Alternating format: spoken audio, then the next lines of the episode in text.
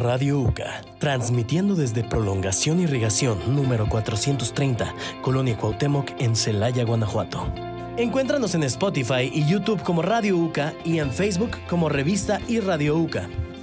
El siguiente programa es una producción de Radio UCA. Un día más en ¿Por qué no hablar? Con temas de astrología, energía y mucho más. Hola, ¿cómo están? Nos encontramos un día más en nuestro podcast favorito y ¿por qué no hablar? Hoy estoy con unas compañeras muy queridas por mí, a las cuales aprecio mucho y quiero presentarlas. Hola, ¿qué tal, Bere? Eh, es un gusto estar aquí. Ya, ya me tocaba, ya me tocaba hablar a mí. Hola, hola, mi nombre es Alexa y estamos aquí porque hoy vamos a, tomar, a tocar un tema muy importante que es sobre los eclipses. Me da mucho gusto tenerlas aquí, chicas. Bueno, hoy vamos a hablar sobre los eclipses. Fanny, ¿tú sabes qué son los eclipses? Eh, pues claro, a mí me, me interesa bastante eso y por eso elegí estar en este tema, claro. Espero saber mucho. bueno, pues están dos eclipses, ¿no? Primero está el eclipse lunar, que es cuando la luna, el sol y la tierra están alineados. Supongo que muchos lo conocen, que es cuando la luna se oscurece y ya después está la luna roja. Pero también está el eclipse solar, que es el que comúnmente, pues obvio, vemos de día, que es cuando la, la luna cubre al sol por completo. Aunque nunca me ha tocado verlo un eclipse completo, pero seguiré esperándolo. Hay dos tipos de eclipse entonces, el lunar y el solar. Ajá. ¿Tú, Alexa, sabes algo sobre ellos? Pues yo no estoy así como que muy informada sobre los eclipses, solo sé que hay, no sé si sean mitos o verdades, pero pues dicen que hay un eclipse que es bueno y que es malo y que estos eclipses pues los podemos utilizar para hacer rituales o para manifestar cosas, para atraer.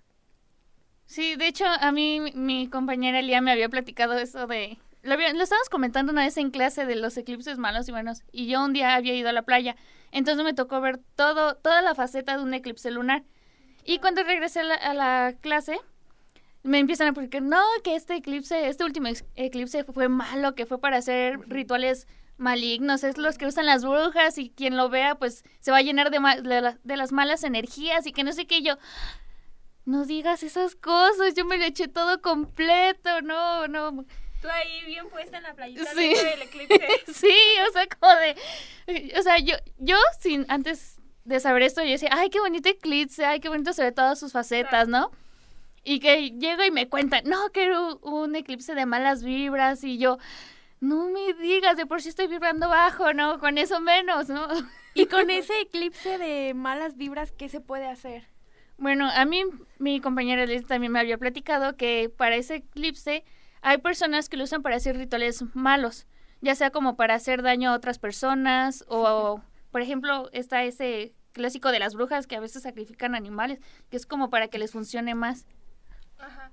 De hecho, te puedes proteger en algunas partes, ¿no? O sea, ejemplo, si, si es un eclipse malo y te proteges, ¿no? Creo que hay una oración en la que haces y te pones amuletitos y todo para que esas malas energías que te está mandando la gente no las absorbas. De hecho, yo escuché una vez que, que si hay un eclipse malo y a mí me cae mal Alexa o algo, ¿no? Y Alexa me dijo, o sea, Alexa me, me está como manifestando cosas malas, yo eso puedo decir así como de, eclipse, te pido que por favor le regreses todo lo que esta persona me ha hecho y le hagas aparte esto y esto, ¿no? O sea, con tan solo manifestar, es muy poderosa la manifestación, que es un tema que vamos a tocar en otro día.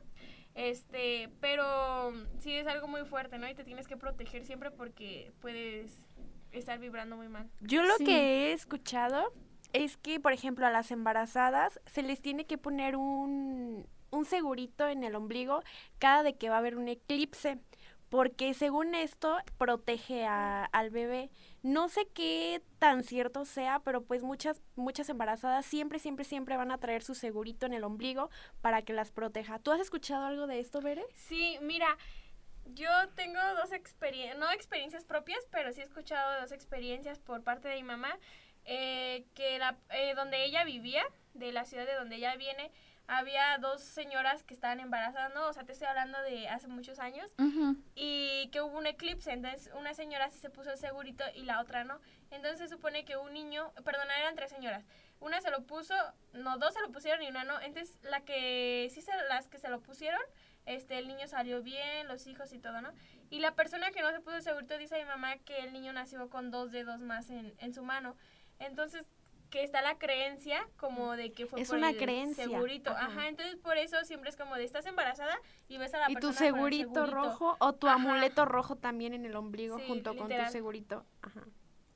Oye, yo realmente no tenía idea de eso, ¿eh? Eso sí, nunca, nunca lo había escuchado y, bueno, por lo que dices del ejemplo de las tres señoras y de quién sí se lo puso y quién no, pues Hay yo diría muchas, porque sí sea cierto, ¿no? hay muchas personas que sí definitivamente, ajá, no lo creen y hay otras que pues sí siempre andan protegidas con su Ujú. segurito. Pero también se ha visto que hay personas que no se ponen el segurito y hay eclipses y se alivian y el niño Exacto. está súper bien. Entonces no se sabe si en realidad es un mito o Ajá. si es, O si si es algo real o es una creencia de hace muchos años atrás. Sí, completamente. Mm. No se sabe si es creencia o, o no. Pero pues es lo que con esa cultura con la que te hicieron crecer en ese entonces, ¿no? Y es como vas siguiendo eso, ese patrón. Sí, esas costumbres. Y pues creo que es, es un hecho que la luna realmente tiene mucho que ver con, con lo espiritual y nuestras vibras, ¿no creen? Porque también he escuchado como esos rituales, estos sí son buenos, como los conocidos rituales de lunas. Bueno, l- el baño de luna. No, el baño de luna. Sí, una vez una de mis amigas dijo que se quería dar un baño de luna porque iba a haber luna llena. Entonces esa luna específicamente iba a estar como muy potente, iba a estar mandan, enviando buenas vibras. Entonces se querían dar ese baño. Entonces pues yo le dije, ¿qué onda? ¿Cómo, cómo funciona eso del baño de luna? O sea, ¿te metes a bañar en la noche y, o en tu patio o cómo? O sea, yo no tenía idea y me dijo, ah, es que lo que tienes que hacer es dejar que la, que la luz de la luna te, te pega al cuerpo y pedirle a la luna con, con fuerzas lo que quieres atraer hacia ti, o sea, cosas buenas. Con fe. Ajá, con fe. Y como esa, esa luna en específico iba a ser tan poderosa, lo que le estuvieras pidiendo se te iba a hacer realidad. De hecho, he escuchado que es importante que el baño de luna lo tomes como si tomaras un baño de sol, ¿no? Así como te pones en la playa con el trajecito de baño y todo, es importante que el baño de luna también lo tomes, no sé, en tu azotea o donde estés, en traje de baño y que la luz de la luna te pegue directamente al cuerpo para poder a- atraer toda esa energía. También he escuchado que, bueno, esto quiero platicarles sobre que en los eclipses hay buenos y malos, ¿no? Como lo habíamos mencionado. A mí me tocó el malo. sí, en un eclipse bueno puedes hacer amarres. O sea, está el eclipse y tú... ¿En el bueno? Ajá. Este, manifiestas cosas y es como de, no sé, a lo mejor, este, hay un ritual que prendes una velita y, este, en un papelito escribes como el nombre de la persona Ajá. en la esquina derecha y en la esquina izquierda de la parte de abajo, este, escribes el nombre de esa persona y el de- en la derecha de arriba el tuyo, ¿no? Y en medio escribes como lo que quieres que suceda o si quieres que sueñe contigo o, o algo, ¿no? Lo, lo doblas, le das un beso con labial y después lo quemas. Entonces tú le pides a esa vela como si la vela fuera como un dios.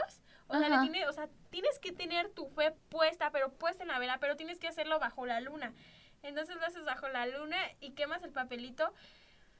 Si es para mm, como un amarre o algo, eso son, son cosas básicas para no irnos tan amarres de, de cosas de brujas ya muy profundos. O sea, si tú lo haces desde tu casa, es como lo quemas y lo dejas que, que se vaya, ¿no? Pero tienes que quemarlo bajo la luna. ¿Y para ese amarre es necesario tener alguna protección? Sí, o sea, para todo tienes que hacer protección porque existe el karma, ¿no? Bueno, también Ah, sí. depende, he escuchado que el karma solamente si lo crees y si no lo crees, pues no te viene. Entonces ya es depende de tus creencias como lo del segurito.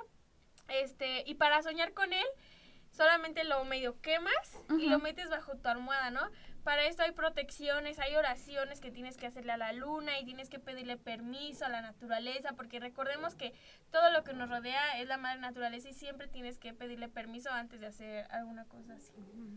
Y siempre para tu mayor y alto bien, nunca puedes hacerlo como para cosas malas. O sea, si lo haces para cosas malas, obviamente se te va a regresar, ¿no? Y aunque te protejas y todo.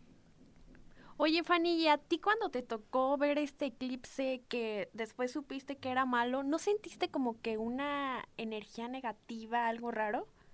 Bueno, de hecho sí, o sea, es extraño de platicar, pero sí me sentí muy extraña durante dos semanas. O sea, yo no sabía por qué razón, pero me sentía bastante decaída, desganada. O sea, no tenía ganas de hacer nada, solo quería estar echada en mi cama. Ni siquiera tenía ganas de hablarle a la gente. De hecho, creo que me distancié un poco. Casi ni salía con ustedes cuando salían a comer.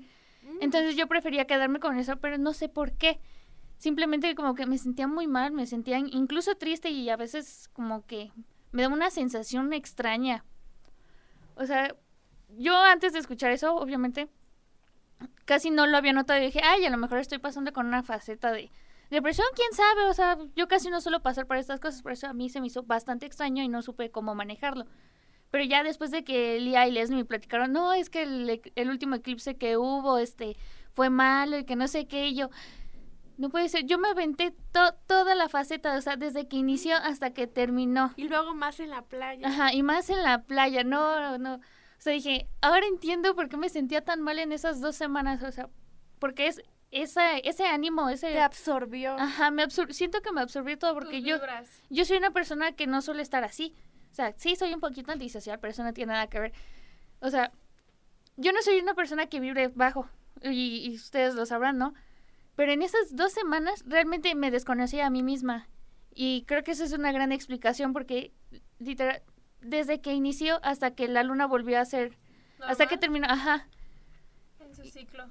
Ajá, exacto, y como de, wow, o sea, realmente tiene grandes fuerzas. De hecho, he visto también que te pega, depende también tu signo zodiacal.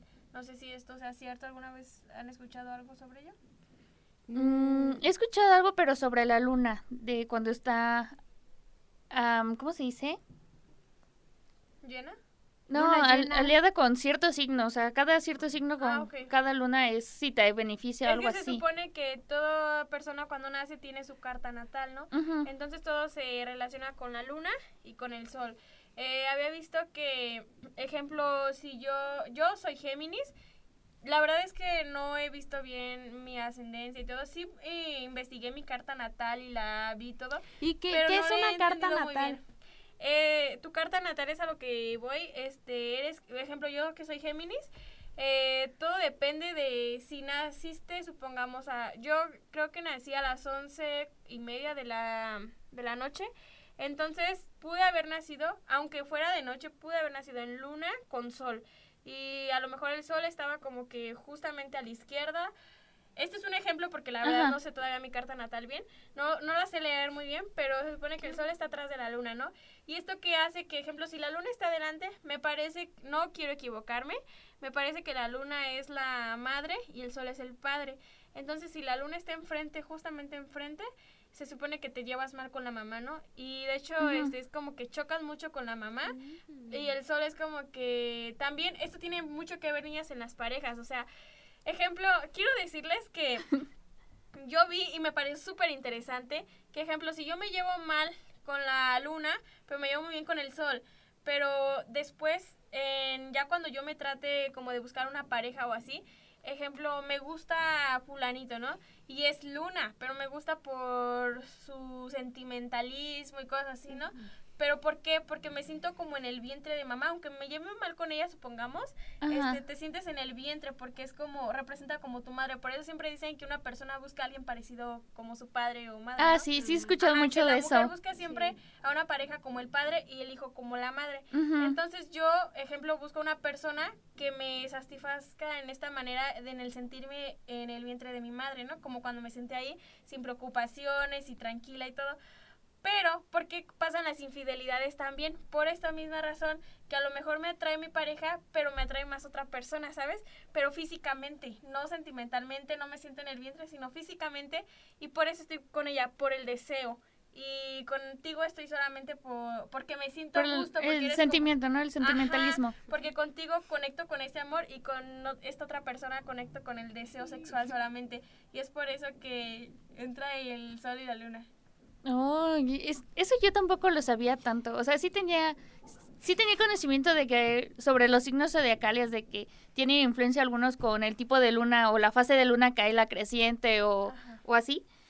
Pero no, no sabía esa relación que tenía para elegir tu pareja con, con lo de la luna y el sol. Eso realmente, en serio, Estaría padre ni pasaba por mi cabeza. investigáramos nuestra carta natal.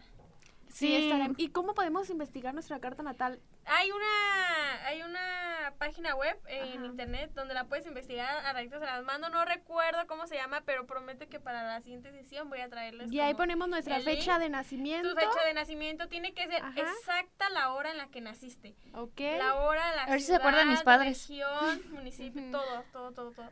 Esos datos son muy importantes porque pudiste haber nacido a las once y media, como yo, pero aquí yo nací aquí en Celaya, ¿no? Y puede que otra persona haya nacido en Ciudad de México y cambia muchísimo. Y pues esto fue todo por el día de hoy.